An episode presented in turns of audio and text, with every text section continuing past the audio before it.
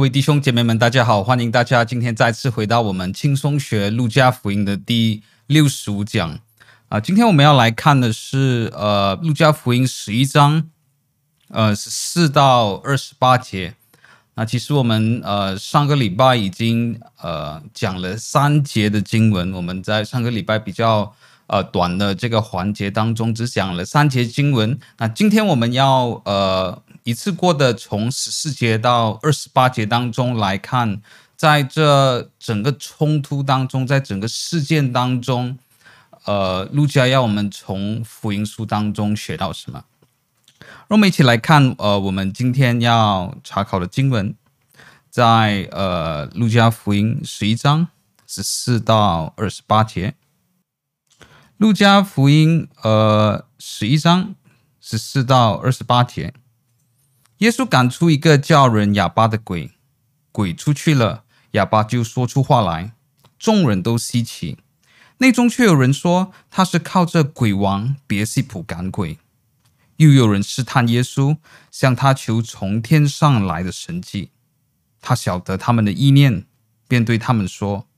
凡一国自相纷争，就成为荒场；凡一国、凡一家自相纷争，就必败落。若撒旦自相纷争，他的国怎能站得住呢？因为你们说我是靠着别西卜赶鬼，我若靠着别西卜赶鬼，你们的子弟赶鬼又靠着谁呢？这样他们就要断定你们的是非。我若靠着神的能力赶鬼，这就是神的国临到你们了。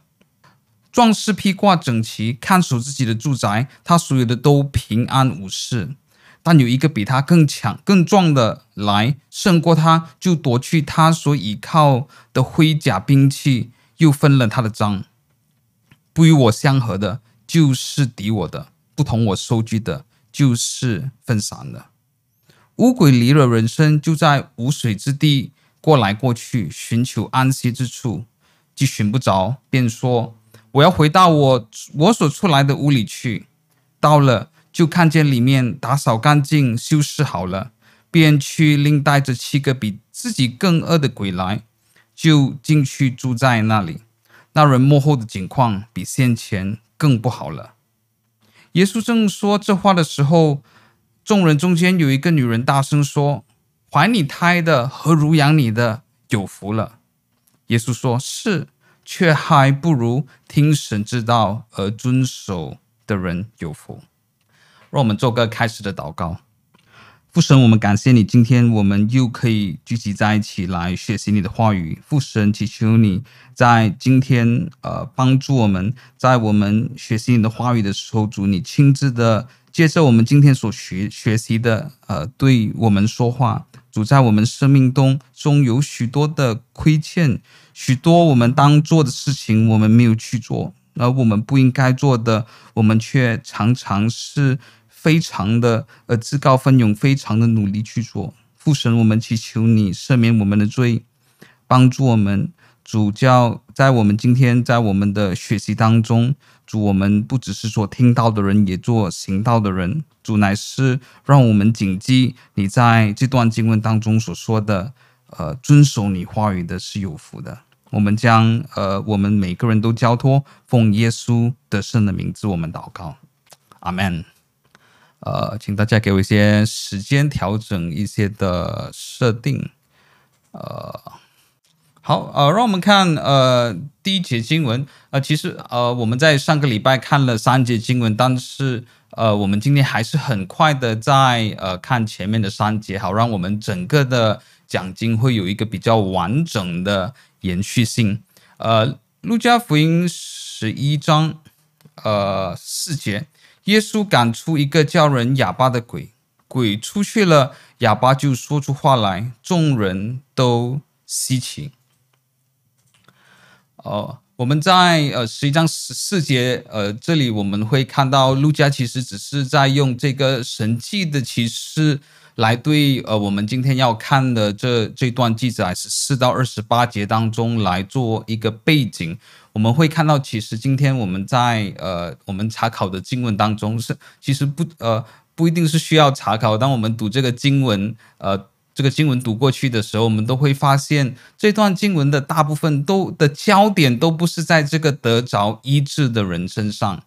啊。路加会在呃呃路呃这个第九章之前的时候，他会花更多的时间呃在耶稣基督医治当中的这些细节，好让这个读读者可以先打下一个基础啊，让他们真的相信耶稣基督他是。呃，有这个能力来行这些神迹，呃，以及让呃这些读者，让我们都可以知道耶稣基督怜悯的心，啊、但是我们在九章之后会看到路加会把呃这些记载当中的焦点更推下去，呃，更多的呃焦点是在呃其他不同的方面。那我们在十一章十四节，呃。这里读下来的时候，我们会看到，其实路加的重点不太多是在耶稣行的这个神迹，而是在呃呃，因为这个神迹产生了一些的这些的争议，呃，有有呃有这些人对耶稣进行这些诬告，有这些不相信的人，而耶稣基督怎么样的呃对这些不信的人来做出呃一个反应，呃，十五节内中。却有人说他是搞靠着鬼王别西卜赶鬼，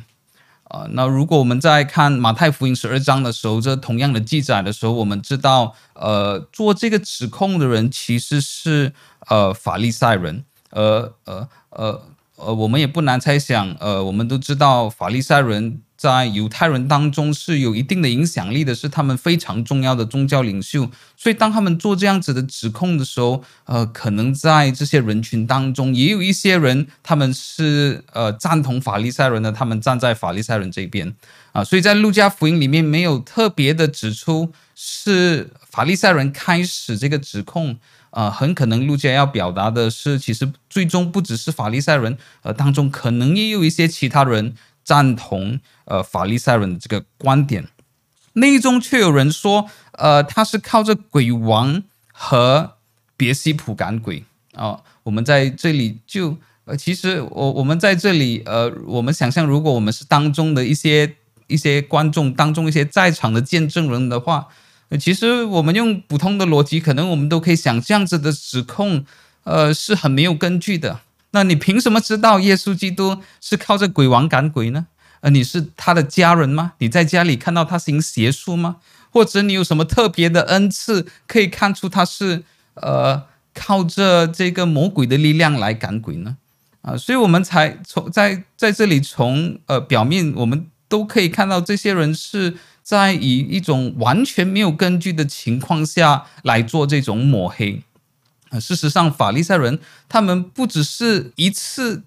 的做对耶稣基督做这种抹黑，我们会在马太福音看到这种的抹黑，他们控告耶稣是用呃魔鬼的力量来赶鬼，其实出现超过一次。啊事实上，呃，这个法利赛人用的这种这种抹黑的政策，呃，这种抹黑的手段，也不只是在耶稣的身上。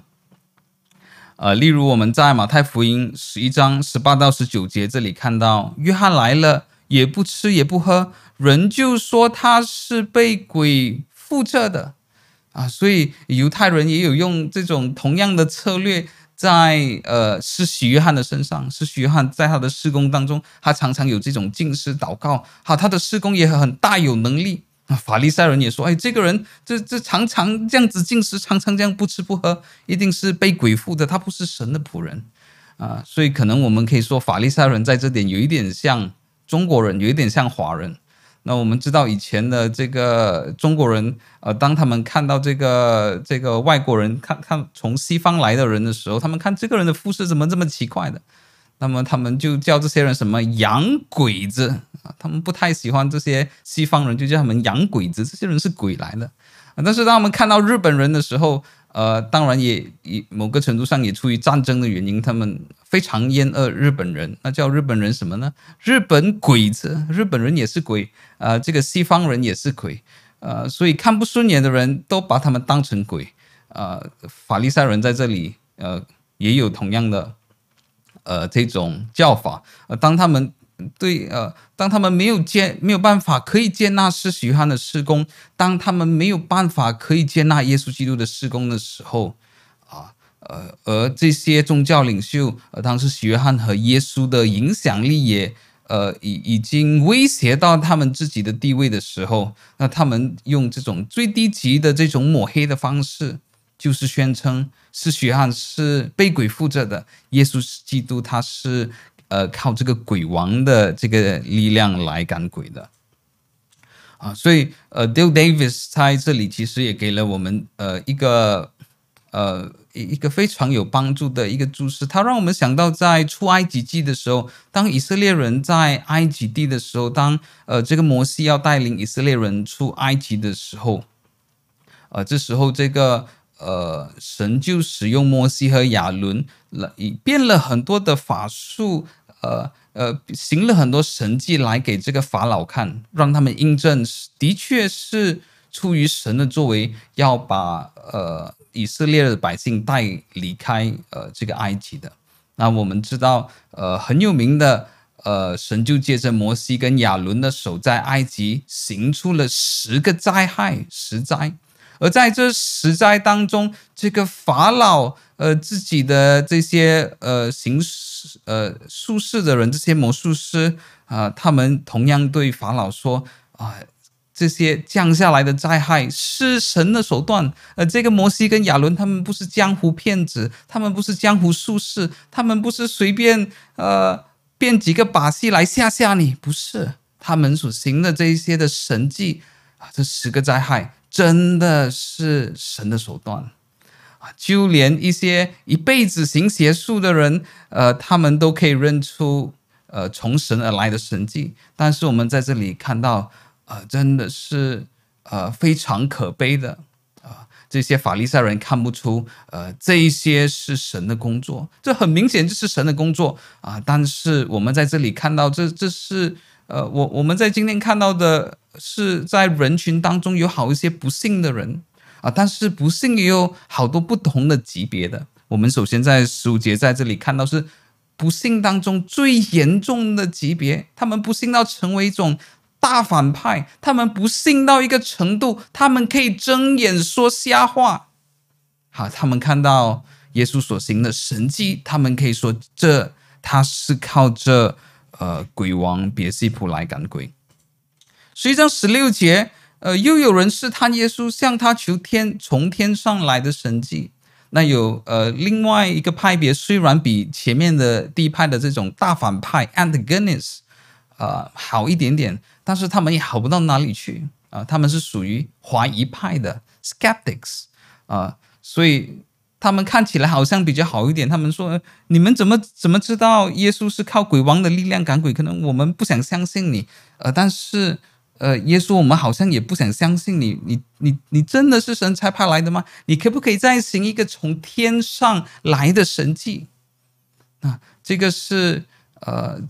这个看起来、听起来好像很有道理，但是同样也是呃非常的荒谬的。为什么呢？因为耶稣行了那么多的神迹。呃，他凭着这种独特的权柄，人呃世上没有人有的权柄，他用一句话医治了很多的人，把鬼赶出来，这难道不是从天上来的权柄吗？他所行的神迹，呃，甚至我们可以说，他行神迹的方式，他用一句话，他轻易的来医治一个人，来赶出这些鬼。啊，难道这些不是从天上来的神迹吗？呃，所以这些人看到了从天上来的神迹，他们还求说，可不可以再行一另外一个从天上来的神迹，印证你这个神迹是从天上来的神迹？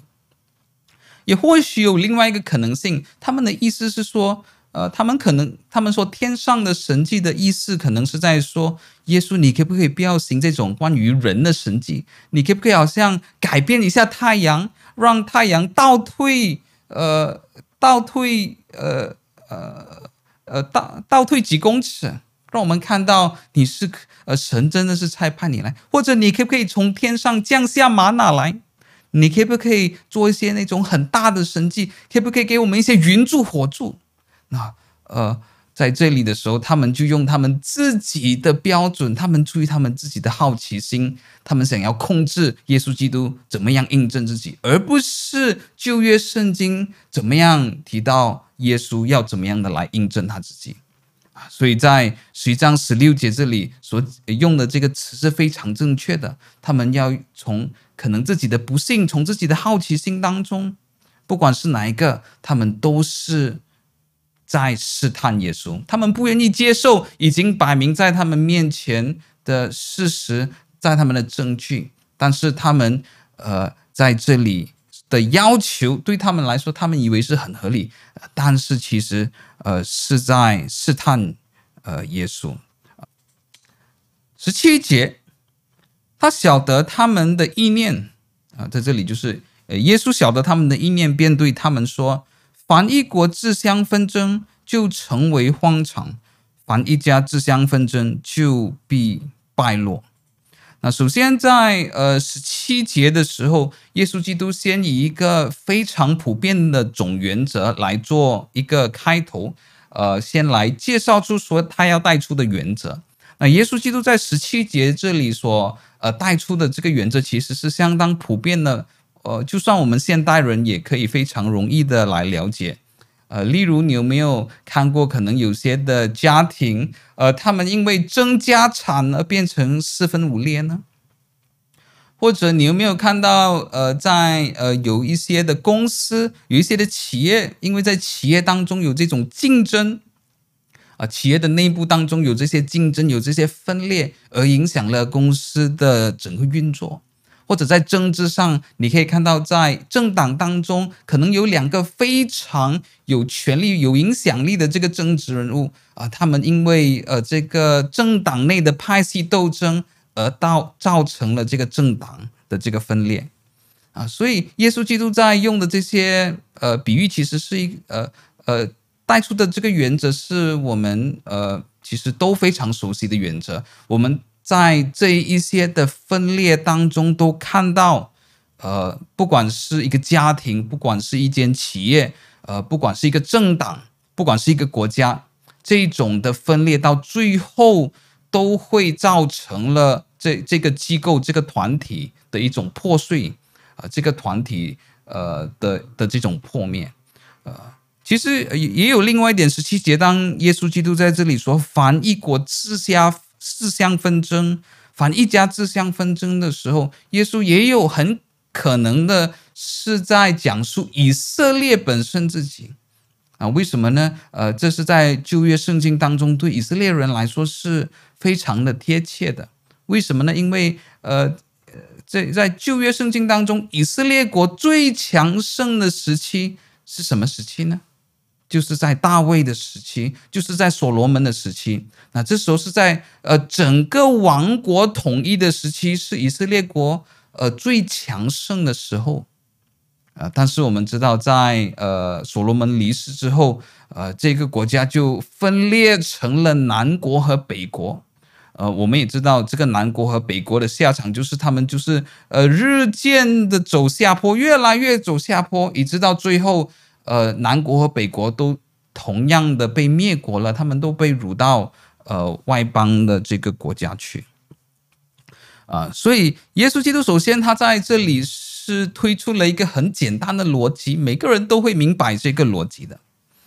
那耶稣基督在这里所要带出的信息是什么呢？耶稣要讲的就是这个逻辑那么简单，凡一国自相纷争。凡一家自相纷争，就必败落。这么简单的逻辑，为什么你不明白呢？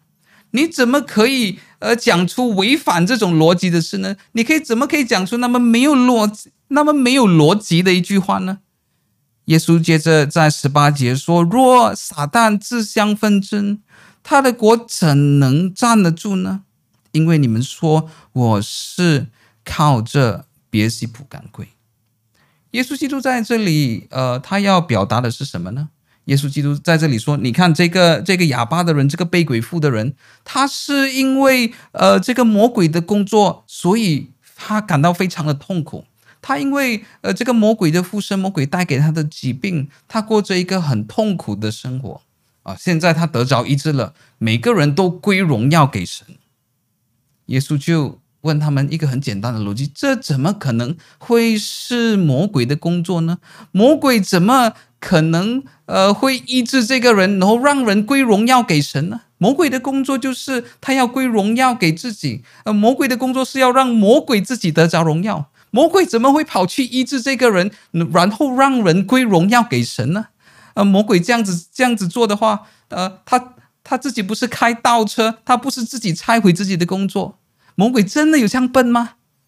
啊，耶稣基督在这里就是用这个这种很简单的逻辑来呃指出，呃，这些法利赛人所讲的话真的是呃不需要。先不需要从任何神学的角度，这是连最基本的逻辑都不符合的。呃，我们在呃接下去再讲呃十九节之前，可能我们可以在这里呃谈一个比较课外的呃呃题外的这个话题。那如果我们这些生活在亚洲国家的人，可能我们都对在民间宗教当中一个呃一个一一种的宗教或者一种的。一一种的宗教仪式相当熟悉，那就是呃有这种跳铜或者有这种鸡童。为什么我们要提到这一点呢？因为我我们也知道，在民间宗教当中，也有一些人可能当呃有一些人当他们呃有这种被鬼附着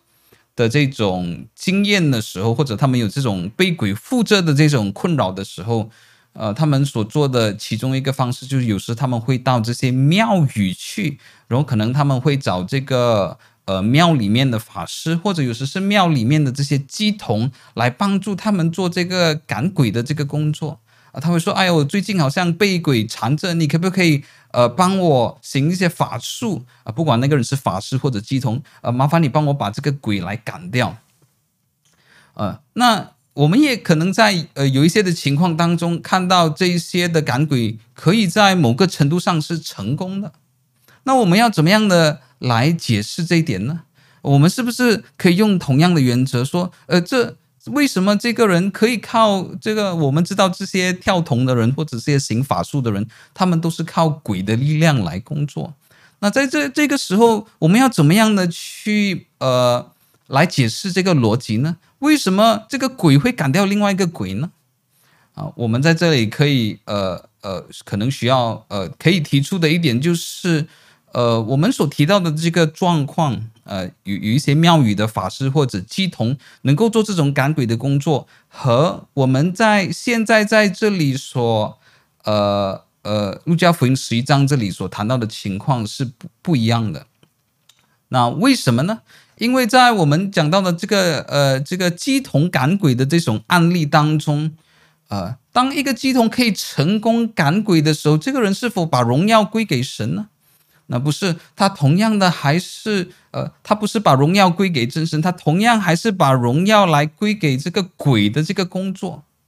啊。所以我们可以在这里看到，在这里其实没有真的鬼赶鬼的事情发生。可能我们可以用呃这样子的一个方式来表达，我们可以看它是一种呃魔鬼的自导自演啊，那个呃所以呃呃魔鬼他可以去干扰某个人，那在这个时候，这个是呃这个人觉得他非常彷徨无助的时候，他去找这个鸡童帮助的时候，呃这两个鬼并没有在打架，这两个鬼是已经协商好的，呃这两个鬼是一起的合作。那看起来好像是这个鸡童这个鬼可以帮着他，那这个结果是什么呢？这个结果是鬼就得着荣耀的。这个人发现他，他发现他其实不需要神，他不需要相信真神，他不需要相信耶稣，他不需要相信圣经的话语，他不需要相信，然后他不需要改变他的生命。为什么呢？因为如果他真的遇到麻烦的话，他只要给点钱到庙宇去，那这些法师或者乩童就能够帮助他了。所以这样子的工作不是魔鬼自己在打自己，不是魔鬼自相纷纷争，而是魔鬼用一种自导自演的方式来加强呃他们对于呃这些呃这些人在他们生命当中的捆绑，让他们对于魔鬼的工作有更大的信心，有更大的信靠，那他们就不需要不需要相信神，他们就不需要相信圣经。啊，所以我们在这里看到的是，呃，不能够相提并论的，呃呃，看起来好像很相似，但是这这两个情况是，呃，不能够来相提并论的。呃，那我们在这里做的这个假设是，呃，这甚至是在假设有一些人他们真的能够来远离这些问题，呃，但是如果可能，呃，你曾经听过很多类似的案例的时候，你会发现，在这些人的呃生命当中，虽然他们真的可以从这些呃乩童那里得到某个程度上的帮助，但是其实我们也常可以听到很多的案例，在这个人接下来的生命当中，其实还是会常常。呃，环绕在这些呃灵界的这种问题当中，他们会需要一直的呃对这这些的呃呃乩童呃有有这种这种依靠，那这这这就是我们刚才所提到的，这可以是魔鬼一种自导自演的这种策略之一，呃，让人有这种呃长远的对于魔鬼力量的一种依靠性。啊，这只是题外话，可能在呃，可能在我们呃的人生当中，在我们或者我们的牧养工作当中，如果没有看到类似案例的时候，我们都可以在这两种情况当中，呃，来做一些的分别。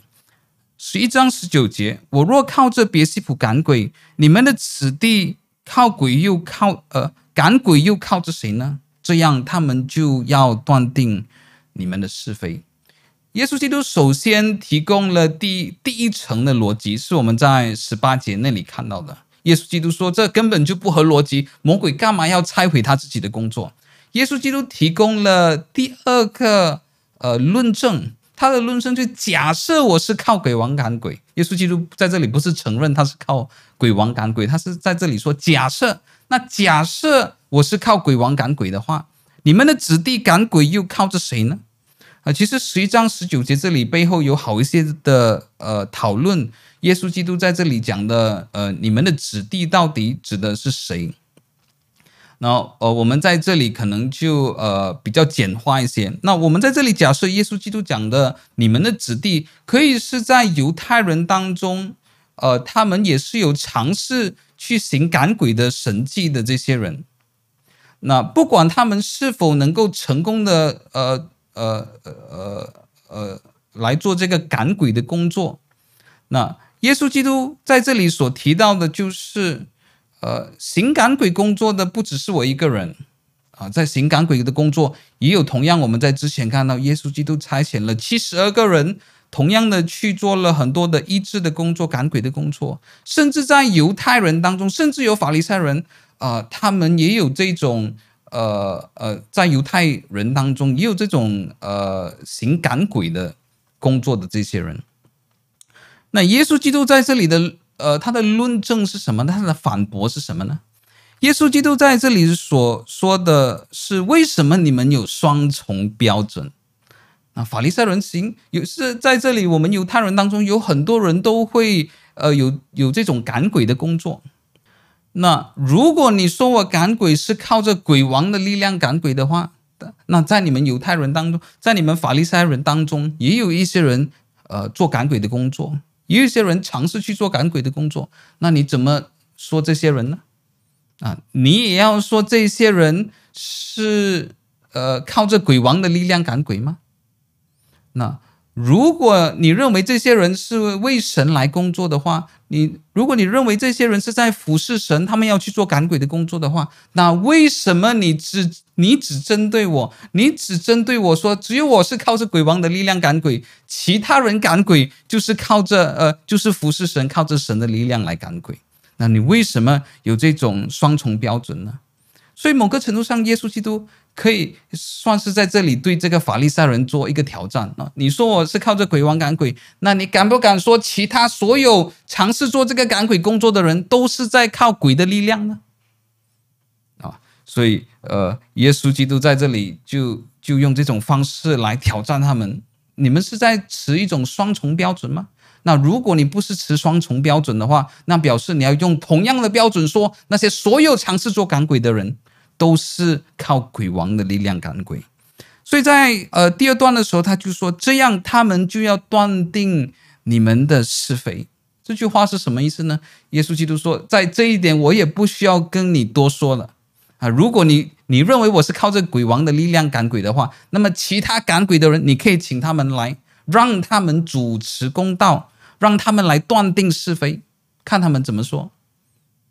让他们看看，呃，当我行这个神迹的时候，啊、当这个人得着医治，当人归荣耀给神的时候，你让他们来主持的公道，你让他们来断定是非，这个是神的工作，还是这个是魔鬼的工作？你是否是持双重标准呢？只有我靠鬼王赶鬼，还是你也敢对其他人说，呃，他们也是在靠鬼王赶鬼呢？啊，所以耶稣基督就挑战这些人。你们的子弟赶鬼又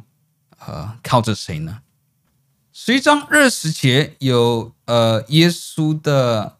呃呃第三层的这个论证，他说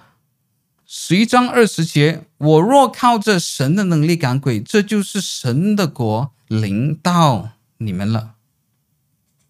我若是靠着神的能力赶鬼，这就是神的国临到你们了。首先，第一点，耶稣基督在这里说：“呃，我行的这个神迹是非常的明显，而且可以自证的，而且是自证的，自己证明自己的。那如果你不是非信徒，那如果你是呃，你你是信徒，你是你是犹太人，那么你有读圣经，你明白神的工作是什么？你明白圣经所讲的是什么？当你看见这个神迹的时候，你应该知道这是神的工作，你应该了解这个是。”呃，神的工作来释放了这个人，这是很明显的。你为什么看不出来呢？那第二点，我们在这里可以再次的回到我们在之前一直强调的一点，一直讨论的一点，就是耶稣基督在世上所行的事工有一个非常重要的功用。这个功用是什么呢？就是印证他就是神所差遣来的。就是印证，现在是一个特别的时代，是神施行拯救的时代，是旧约圣经当中所应许的那个时代。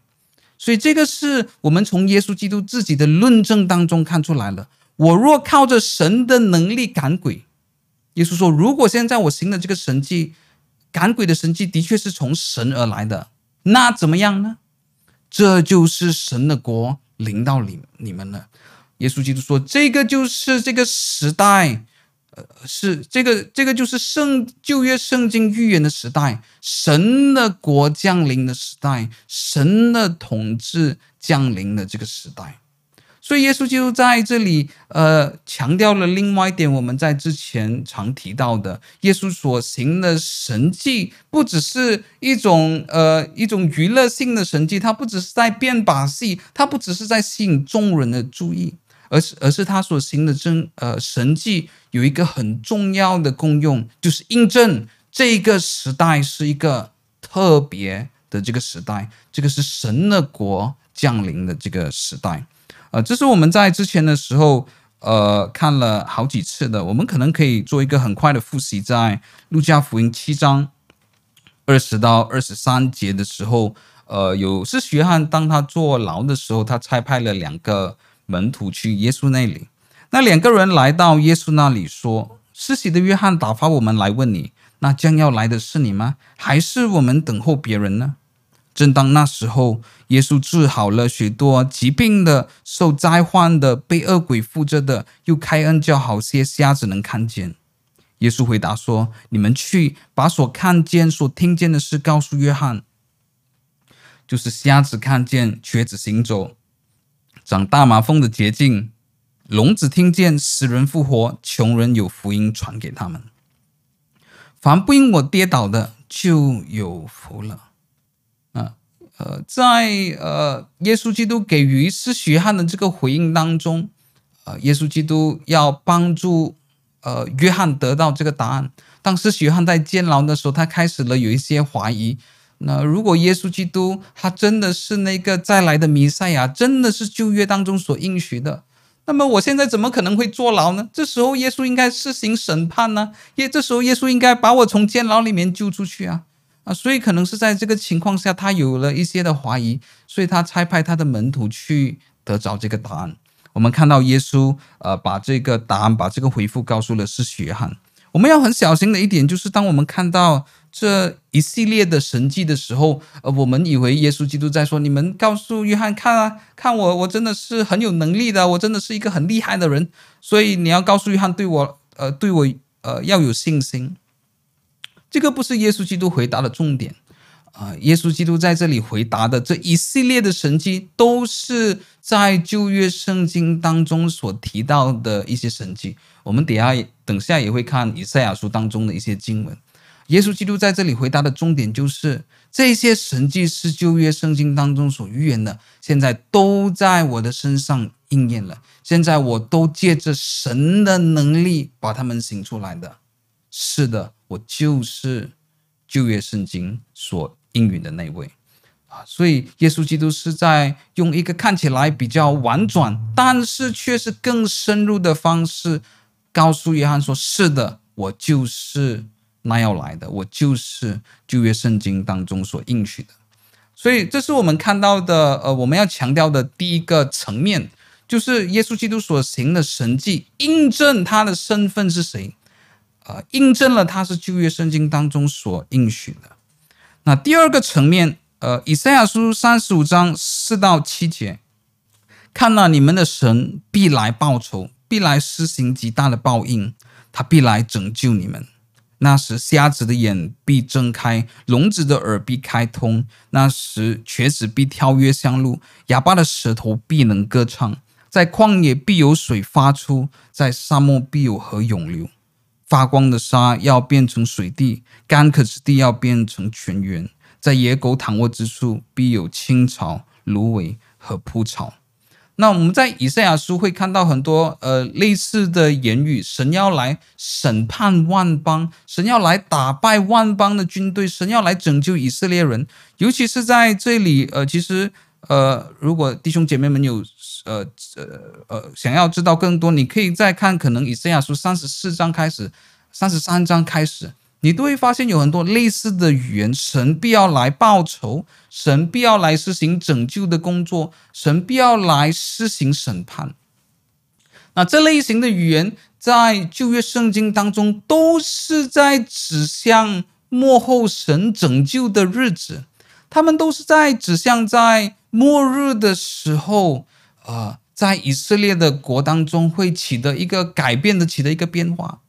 他们现在看他们自己是很可悲的，他们是现在自己是很可怜的。他们已经灭国了，他们得着呃神给他们的惩罚，神容许外邦人呃这些不认识神的人呃来惩罚他们，来把他们带离他们自己的家乡。但是神却应许他们，这个不是永久的，在末日的时候，在这个末后的日子，那神要回来施行拯救的这个工作啊。所以虽然在呃旧约圣经当中，我们没有看到天国或者神的国的这个字出现，呃，我们在新约圣经当中，呃，常常看到神的国的概念。十一章二十节这里，我们看到神的国降临在你们。虽然“神的国”这个字在旧约圣经当中没有出现，但是它的概念却到处都是的啊。例如，同样的，在我们看的以赛亚书三十五章，这里讲的是同样的。呃，当神要来报仇、施行报应、来做拯救的工作的时候，表示他在他要再次的。掌权，他不会再容许这些外邦人、这些外邦的国家、这些不信神的国家来掌权，而是他自己要再次掌权。他会自己再次爱安立他的救赎者，他的这个君王。所以在这里，虽然旧约圣经没有直接的用“神的国”的字的时候，但是这种神要来施行审判、神要来拯救、神要来报应这些呃以色列的仇敌的这些概念。都是神掌权的概念，都是神的国的这个概念。所以我们要再强调的是，呃，我们刚才在呃前面的这节经文当中强调的是旧约圣经印证了耶稣基督的身份，而有另外一个层面也是很相似的。但是从另外一个层面来看的时候，我们也可以说这些神迹印证了这个是特别的时代。这个是什么特别的时代呢？就是神施行拯救的时代，神行出他计划的时代，神应验他应许的这个时代啊！所以很重要的，当我们了解这个背景的时候，我们就知道路加福音十一章二十节在讲的是什么。我若靠着神的能力赶鬼，我如果靠着神的能力来行医治，那这些的神迹，呃，都不是其他人能够行出来的，更不是其他人用一句话这种权柄能够行出来的。但是，当我能够行出这些神迹的时候，就像旧约圣经所应许的时候，这就是神掌权的时代。这个不是一个普通的时代啊！我所行的神迹就印证了神现在宣告，这是一个特别的时代。神用什么方式来印证呢？就是耶稣借耶稣基督所行的神迹。这就是神的国临到你们。这就是神施行拯救的时代，这个就是神掌权的时代。我们在这里还是要一直重复，呃，我们一直提到的这个概念。那神的国度已经降临了吗？那为什么我们在这个世上啊，还是和罪有很多的挣扎？在这个世上还是有很多人不信主，在这个世上还是有很多人抵挡神的工作。那我们呃一直在强调的这个概念是常在新约神学当中使用的，叫做 already but not yet 啊，已然未然啊，或者用比较浅白的话说，神的国已经降临了，但是还没有完成。神的国已经开始展开出来了啊，但是还没有完完全全的完成，所以。当我们仍然在世上的时候，当我们仍然在这个阶段的时候，神的国是一个隐藏的国度啊，invisible kingdom。那神的国，那我们要怎么样呃知道神的国在哪里呢？那神的国就呃呃在在目前的这个呃呃这个隐形的国度的这个状态啊，神的国就是他在我们生命当中的掌权。当我们这些被救赎的人、被拣选的人，当我们依照神的律法、神的诫命过活的时候，那神就掌权在我们的生命当中。这就是神的国度建立在我们的生命当中。同样的，当我们的家庭是按照呃神的律法而活的时候，神的国度建立在我们的家庭当中。当我们的教会是按照神的律法、神的话语。呃，来成长的时候，神的国也建立在我们的教会当中啊。所以在目前的这个阶段，神的国度已经降临了吗？是的，神的国已经降临了。但是目前是一个隐形的国度。目前神的国度是在我们以呃我们生命当中掌权的方式存在。但是神的国度不是永远都是隐形的国度。当有一天耶稣基督再来的时候，新天新地降临的时候，当主耶稣基督做我们的君王的时候，那这个国度就再也不是隐形的国度了，这个国度就变成了眼肉眼可见的国度 （visible kingdom）。那时候我们活在新天新地当中，那时候呃不信主的人，呃邪恶的人，他们都得到审判。那时候耶稣基督做我们的君王，那时候神的国度。再也不是一个看起来那么抽象的概念，不是看不见的一个国度，而是我们手可以摸到、耳朵可以听见、眼睛可以看见的一个国度啊！但是当我们现在还在世上的时候，呃呃，这种呃肉眼可见的国度啊，还没有开始啊，也还没有发生。十一章二十一到二十二节，耶稣接。基督他接着的做了一个比喻，他给了我们一个的这个画面，这个画面是什么呢？壮士披挂整齐，看守他自己的住宅，他所有的都平安无事。但有一个比他更壮的来，呃，胜过他，就夺去他倚靠的盔甲兵器，又分了他的章。啊，所以耶稣基督在这里，他要给我们一个他呃关于他现在的施工。那耶稣基督在他的施工呃当中有很大的部分是在抵挡魔鬼的工作，他来赶出这些鬼，呃，他来做这种很多医治的工作。那耶稣基督就把他的施工用这个画面二十一到二十二节的这个画面啊，呃，来给我们看。那这是一个什么画面呢？而简单的说，这个是一个战争的画面。这是一个打仗的一个画面。那有一些的解经家会认为，耶稣基督，呃，就算他在这里做的这个，呃，这个比喻，也和旧约圣经当中是，呃呃，一些经文是有关的啊。可可能我们还是解释一下二十一到二十二节，在呃再把它解释成比较浅白一点。那这这里讲的就是呃有一个壮士或一个很壮的这个军人，他穿了这个盔甲，他在守了他自己的这个城市，他自己的家园。但是当有一个更强壮的士兵、更强壮的军队来到的时候，我们都知道，比较强壮的在战争当中一定会打败那个比较弱的，啊，这个时候，呃，他就夺去他所有的了，那他就占领了他拥有的地方，甚至把他所拥有的这些都分掉了，啊，那些属于这个比较强壮的，他们也得也得到很多的福分。那为什么呢？因为，呃，这个人的他他所拥有的东西啊，都会在战争中呃被分掉来奖赏。啊、呃，他的这个士兵，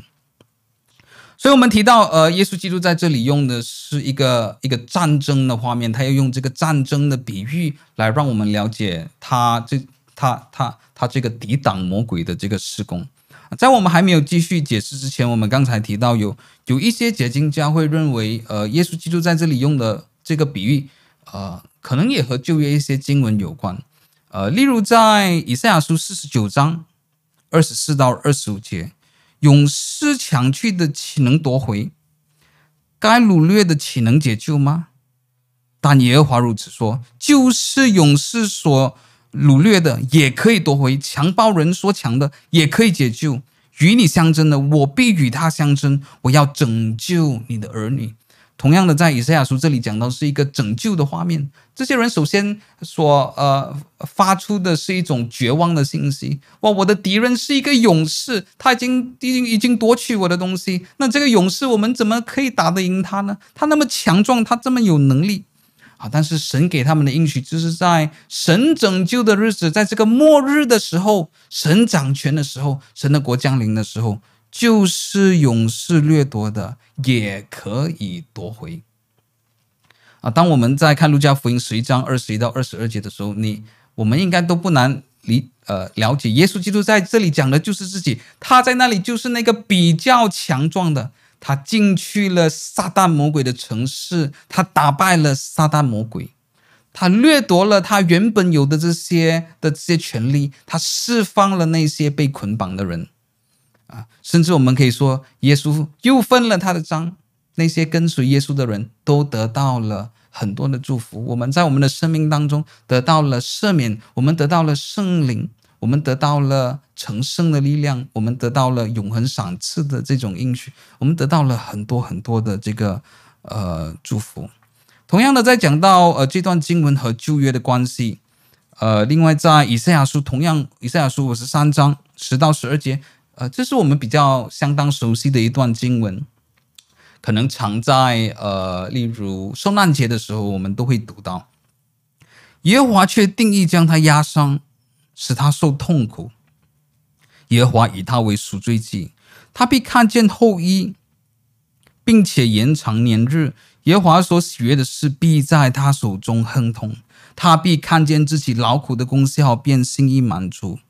有许多人因认识我的义仆，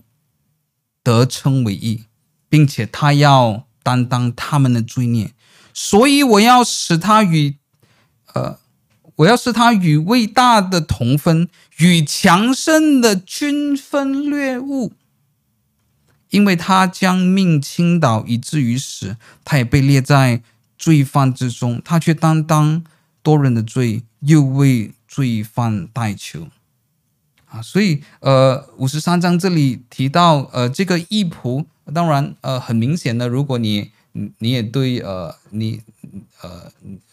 你有在呃，例如呃呃，受难节的时候看到类似的经文的时候，你都知道这里所讲的这个义仆指的就是耶稣基督。那同样在五十三章这里讲到，呃，他要与强盛的均分猎物，掠物。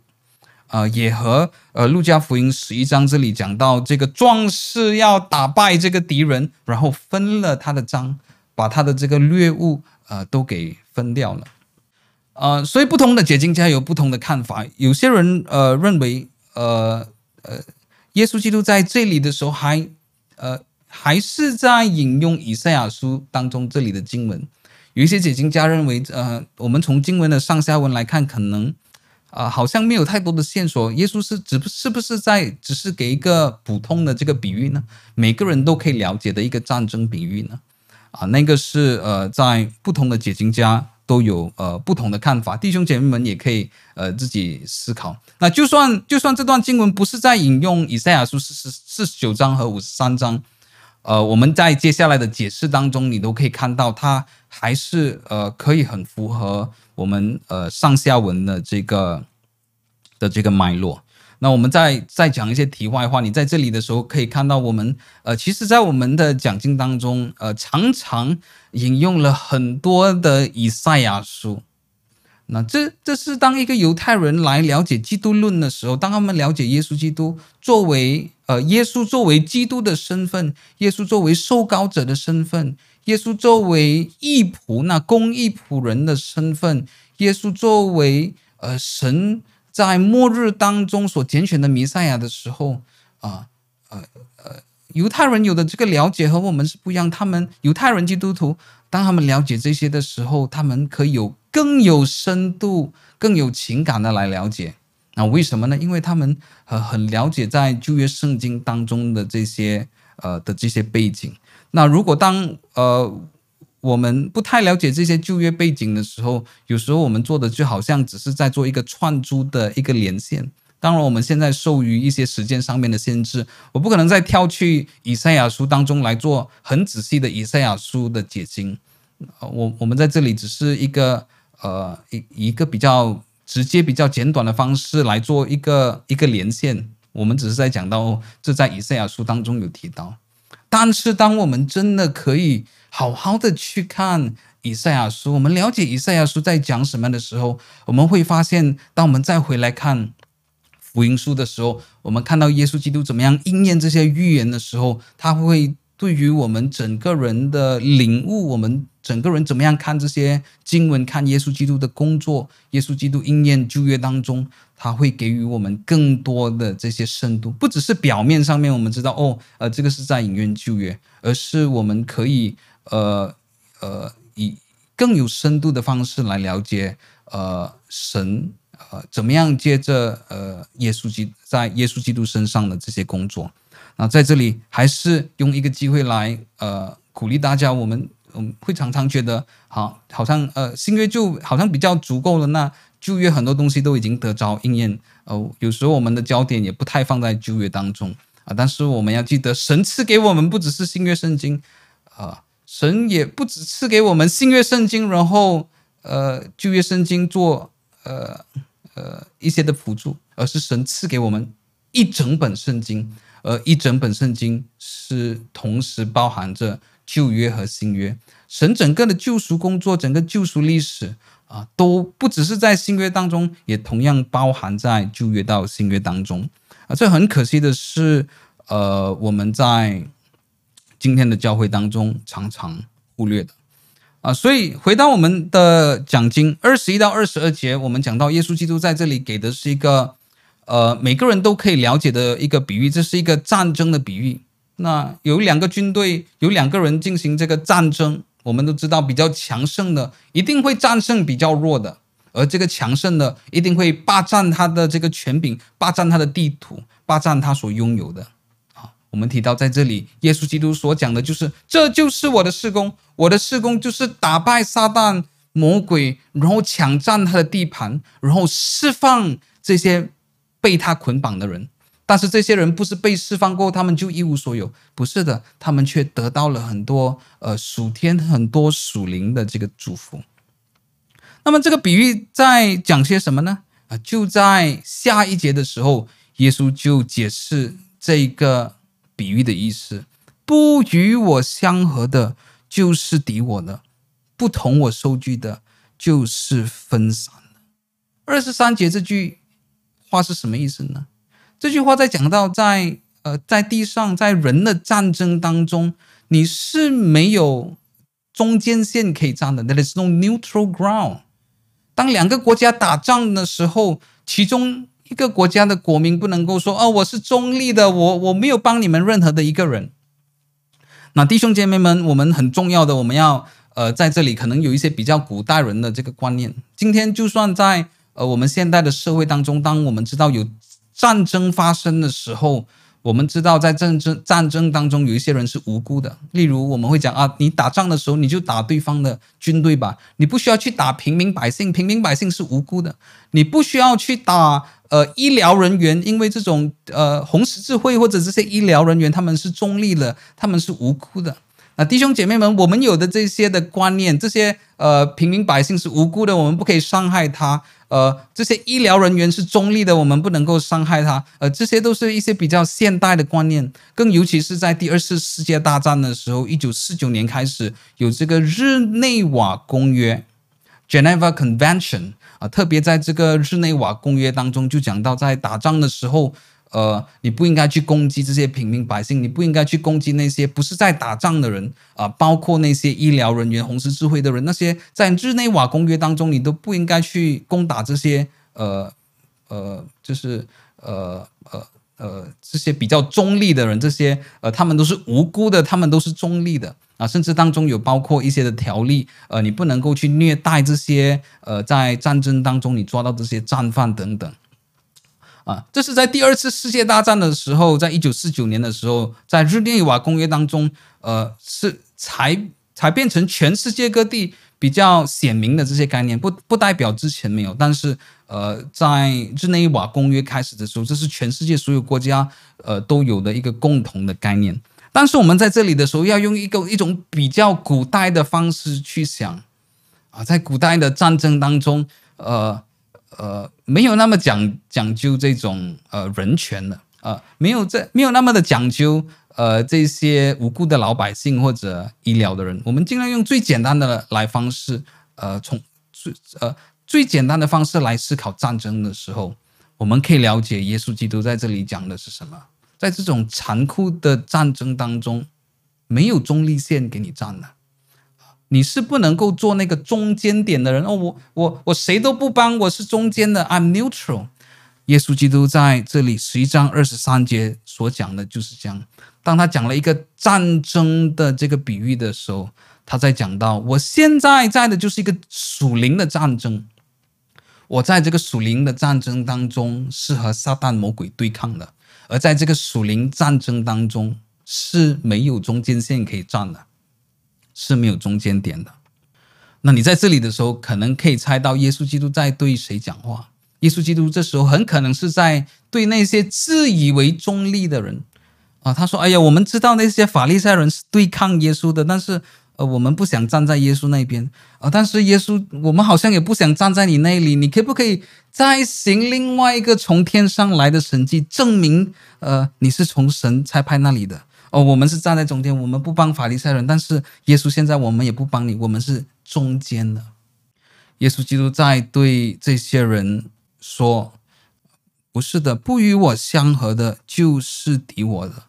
不同我收据的，就是分散的。因为这些人已经有足够的证据，这些已经人有足够的知识来知道。”呃，他们可以从耶稣基督的教导和他所行的神迹当中知道他是神所差派来的。这时候，这些人的不信已经不是中立了啊！这些人的不信，同样的，只是以另外一种方式来抵挡耶稣基督的工作。所以，耶稣基督在这里用这个战争的比喻对他们说：他们不需要感觉到自我良好。他们不需要自己安慰自己说：“哦，我我谁都不帮，我是站在中间的，我只是要用理性来判断。”啊，不是的，耶稣基督在呃这里对他们说：“如果你有这种想法的话，这是天真的啊，你只只是自己在欺骗自己，认为你是站在这个中立的地方，但是不是的啊。当你不愿意来相信的时候，你同样是在抵挡神的工作。”耶稣基督再接着给了另外一个比喻：乌鬼离了人身，就在无水之地过来过去，寻求安歇之处，既寻不着，便说：“我要回到我出来的屋内里去。”屋里去，到了就看见里面打扫干净，修饰好了，便去另带着七个比自己更恶的鬼来，都住都进去住在那里。那人末后的景况比先前更不好了。那首先，当我们听到这个比喻的时候，可能会有一些奇怪，乌鬼离了人身，然后飘来飘去，要寻找安歇之处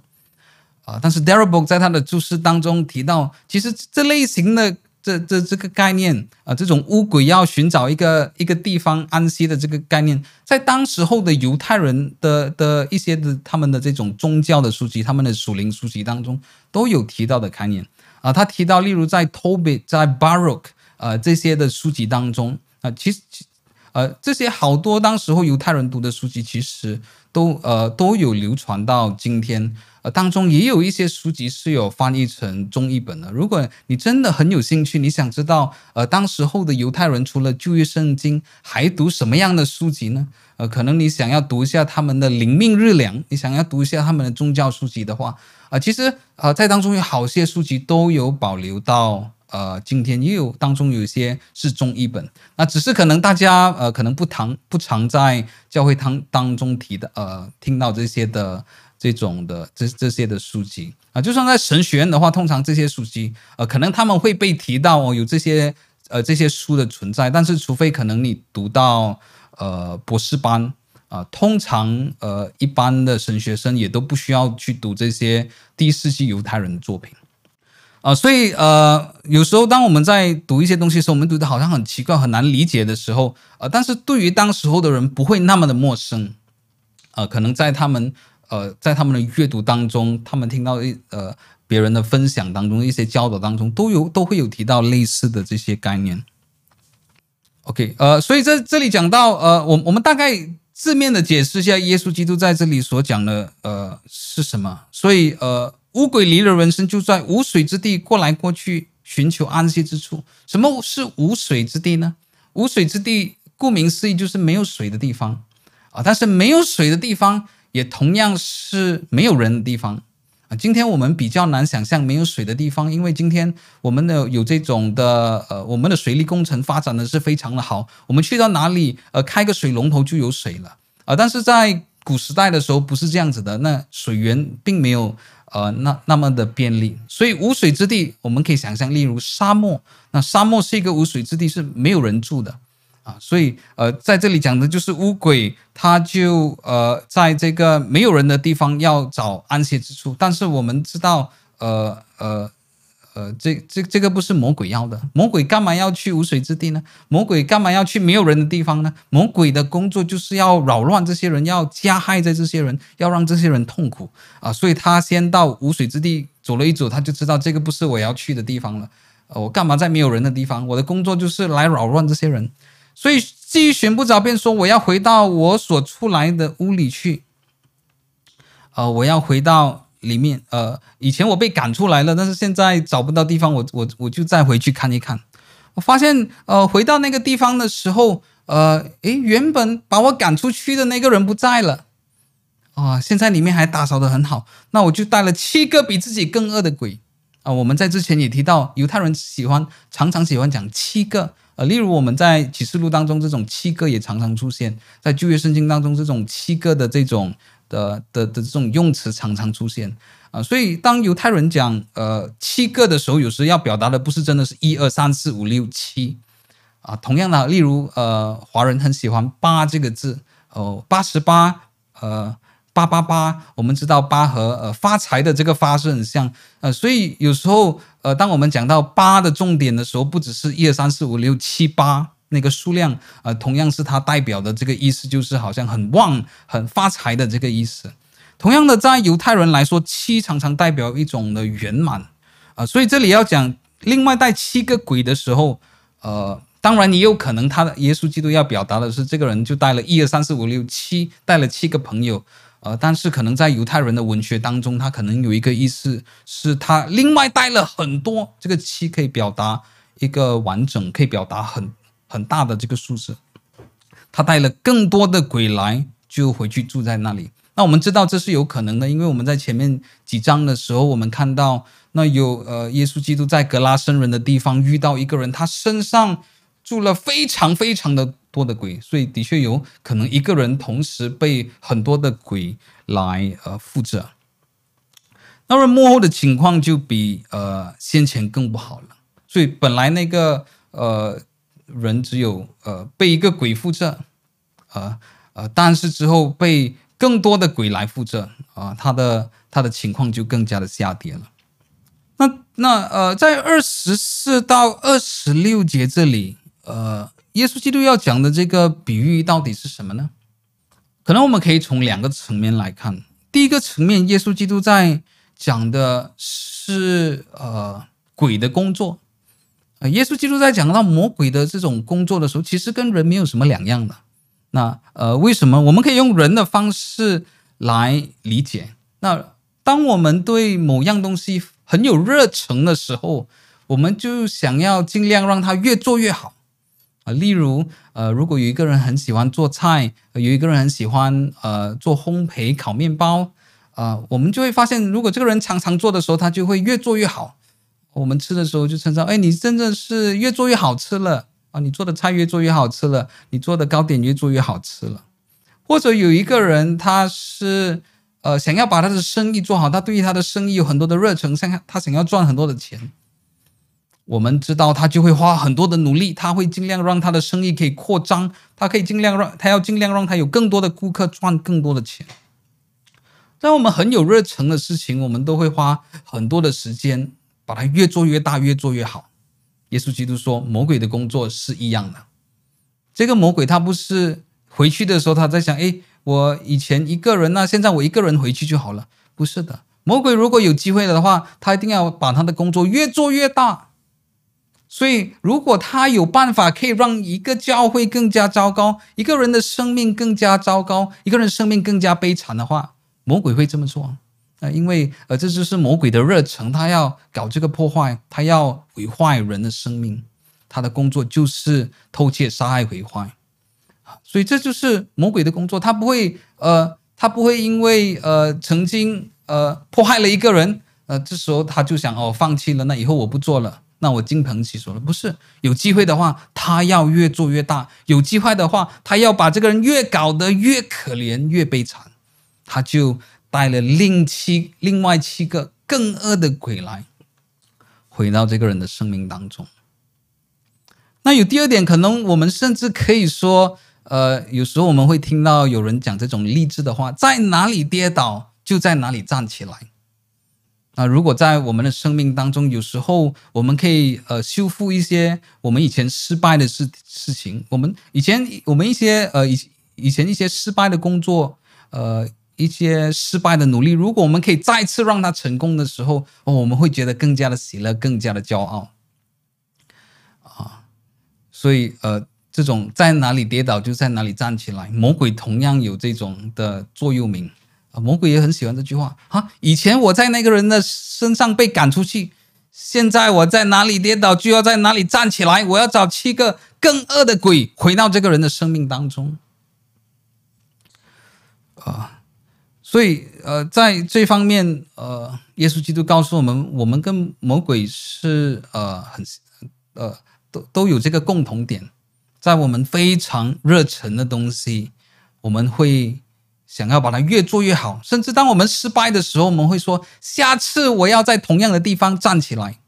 我要再把它越做越好。”魔鬼也是一样，只是魔鬼把这些东西都用在害人上面，魔鬼把这些东西都用在破坏人的生命当中。他说：“我要把这个人越害越惨。他以前失败的地方不要紧，现在我下次有机会的话，我要再把它做的。”把这个人做的更加的悲惨，更加的这个可怜。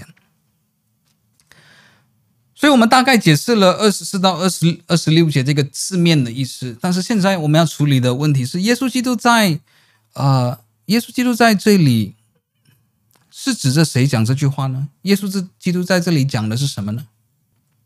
很多的解经家都赞同，在这里的重点不是在讲那个被医治的人。耶稣基督讲的这句话，不是在对那个被赶鬼。啊、被哑巴的鬼附着被医治的那个人讲话，因为我们知道，像我们刚才提到的那个人，只是我们今天读到的这个叙事当中的一个背景罢了。这个人再也没有出现，也没有再提到这个人的名字。这个叙事的重点，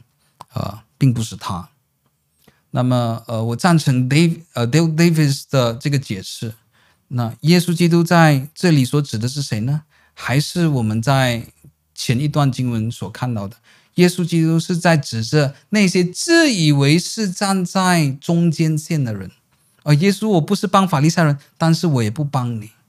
我我们是中立的，我们是站在中间线。我赞同 Dale Davis，耶稣基督在这里所做的这个比喻是对这些人讲的。那这个比喻到底是什么意思呢？耶稣基督在这里指的是那些经历过神的工作的人，但是当他们没有委身在这个呃神的工作当中的时候，他们没有继续的跟进在这个工作当中的时候，当他们没有信靠神的作为的时候，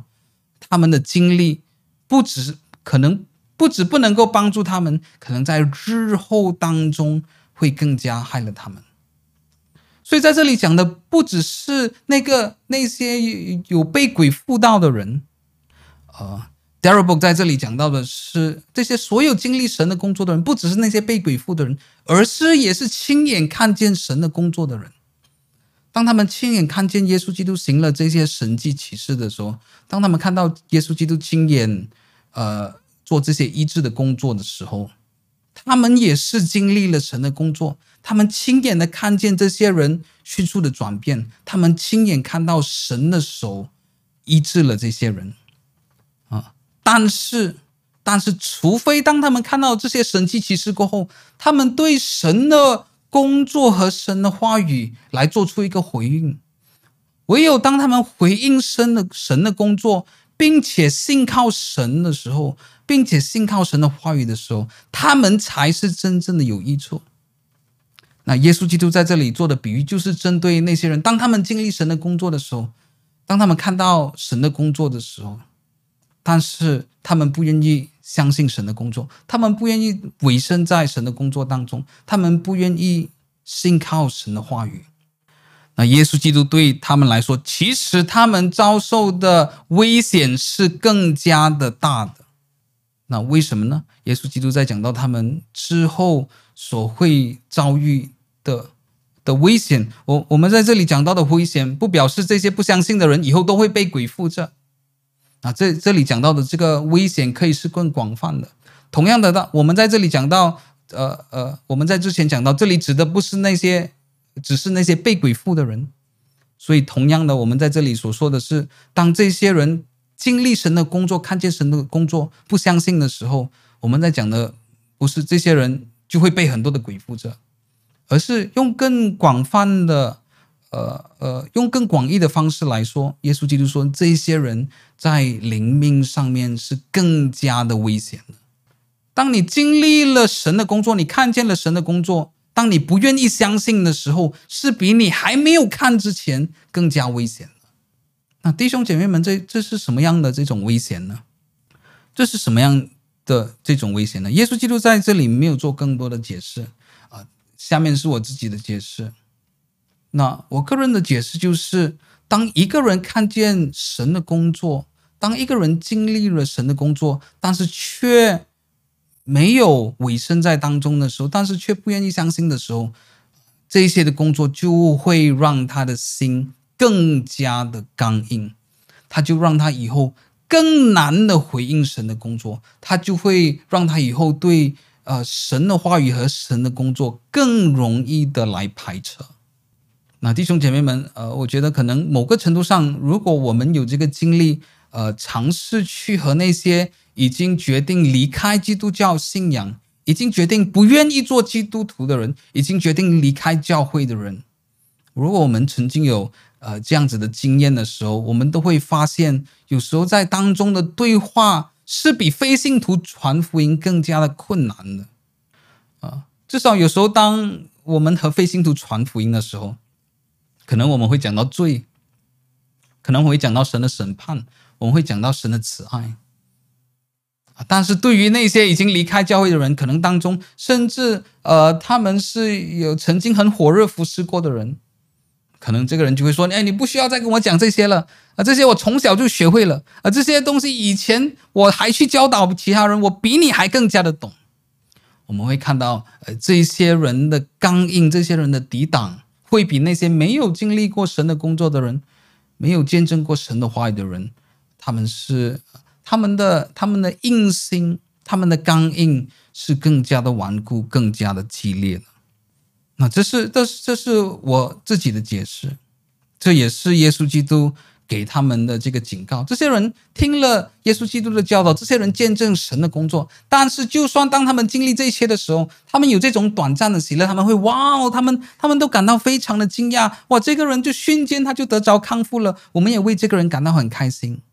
在这个时候，他们看起来是有这种短暂的这种复兴，他们有这种好像短暂有呃短时间当中，他们得到了很多的祝福。但是耶稣基督给他们警告：如果你们天真的以为有这种中间线可以站的话，你们可能不会说乱指控耶稣基督是靠这鬼王赶鬼。但是当你们听见，耶稣基督所讲的道，当然你们亲眼见证神的工作的时候，你们还不愿意相信，你们还为自己找一个借口说，呃，你行的神迹还不够，你可不可以行一个从天上来的神迹，真的来证明他的时候，耶稣基督给予这些人警告，你们要小心，你们以后在属灵上面所会所会遭遇的那种困难是更加的恶劣，是更加的严峻的。因为你们的心之后就会变得更加的刚硬。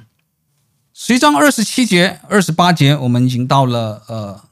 这段经文的结尾。耶稣说正说这话的时候，众人呃众人中间有一个女人大声说：“怀你胎和乳养你的有福了。”十一章二十七节，这个真是呃一段非常有趣的一个经文啊、弟兄姐妹们，如果你曾经去过什么呃现场的表演。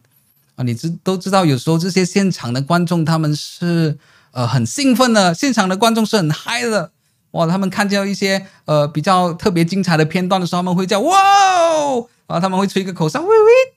哇！这个现场的观众通常是非常的嗨的。十一章二十七节，我们有这种的观众啊，特别对当时候犹太人来说，一个妇女要在这种大庭广众之下做这种回应是呃非常非常罕见的。所以十七章二十七节的时候，有一个很嗨的观众，啊，耶稣基督有一个很嗨的听众。当耶稣基督在做做完这个教导的时候，有一个妇女就突然大声说：“呼，耶稣，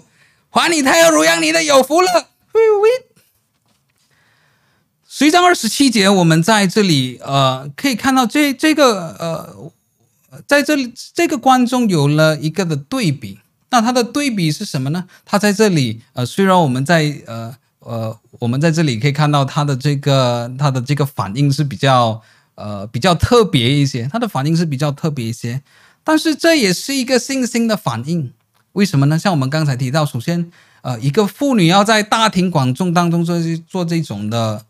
大声的来做这种的呼吁是不简单的。第二，我们要想到他是在当中有很多人恶劣指控耶稣当中，或者不愿意相信当耶稣当中。那些抵挡耶稣的人当中，那这个人他敢在这些抵挡的人当中，呃，高姿态的来做这个表态。他说：“耶稣，我是支持你的。”哦，耶稣，他就高声的来做这个支持。他说：“怀你胎和乳养你的是有福了。”啊，可能用我们现代的话说，啊，这个人说：“呃，你的母亲一定会为你感到非常的骄傲。”Your mom will be proud of you。那他的这种呃反应虽然是指向他的母亲，但是是呃也是一种完整呃呃呃他这这样子的这种表态，也表示这个人是相信耶稣基督工作的，这个人相信耶稣基督所行的这个神迹，所以他非常的勇敢。他作为一个妇女，在当场也还有很多抵挡耶稣的这些男人啊，但是在当时候的社会当中，他他敢那么大声。的来说，耶稣，我支持你，我挺你，呃，怀你胎和乳养你的是有福的。十一章二十八节，耶稣说：“是，却还不如听神之道而遵守的人是有福的。”呃，我们要小心。十一章二十八节，耶稣基督在这里不是在责备他啊，耶稣基督在这里不是说啊，不可以，不可以，你们不要不要太过高举人，你们不要太过高举玛利亚。啊，只要顺服神就可以了，呃，不可以讲玛利亚。耶稣基督在这里，呃，并不是否定说他所说的是错的，的确，当我们看到天使呃到玛利亚那里向他报大好的信息的时候，他也对他说：“蒙大恩的女子。”啊，就连天使也用这种方式来称呼啊、玛利亚。所以在这里，不管是天使，不管是耶稣基督，他自己都不否认。的确，呃，玛利亚作为那个呃生下耶稣、抚养耶稣的人，他是非常有福的啊。但是耶稣基督在这里赞同他所讲的话，二十八节，但是同时却给予他的提醒，呃，给予他的一个提醒。这里不是一个责备，耶稣基督赞同他所说的，但是同样给呃所有的当场的人的一个提醒，却还不如听神之道而遵守的人有福的。耶稣基督在这里讲，在这里给予的这个提醒，我们却要小心，不要把。呃，这个焦点太过错误的放在其他事情身上啊，是的，服饰是非常的重要，是的，神学架构是非常的重要，是的，传福音是非常的重要，呃呃，是的，读神学是非常的重要，是的，装备自己是非常的重要，造就人是非常的重要，带领小组是非常的重要，但是我们都要小心，我们有时候都会把焦点，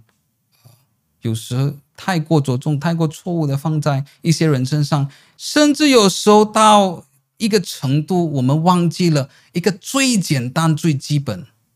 但却是最重要的，却还不如听神之道而遵守的人有福的。这是最简单的啊！但是有时候我们非常在意的是我们的事工、我们的服事、我们的神学架构、我们的名声、我们的教导。我们的声望，我们的果效，但是我们却忽略了，呃，那个最基本、最重要的是顺服神，是顺服神。弟兄姐妹们，我们今天的讲经就到这里，非常谢谢大家，呃，今天的观赏。那我们下个星期，啊，同样时间、同样播到，我们再见。祝大家晚安。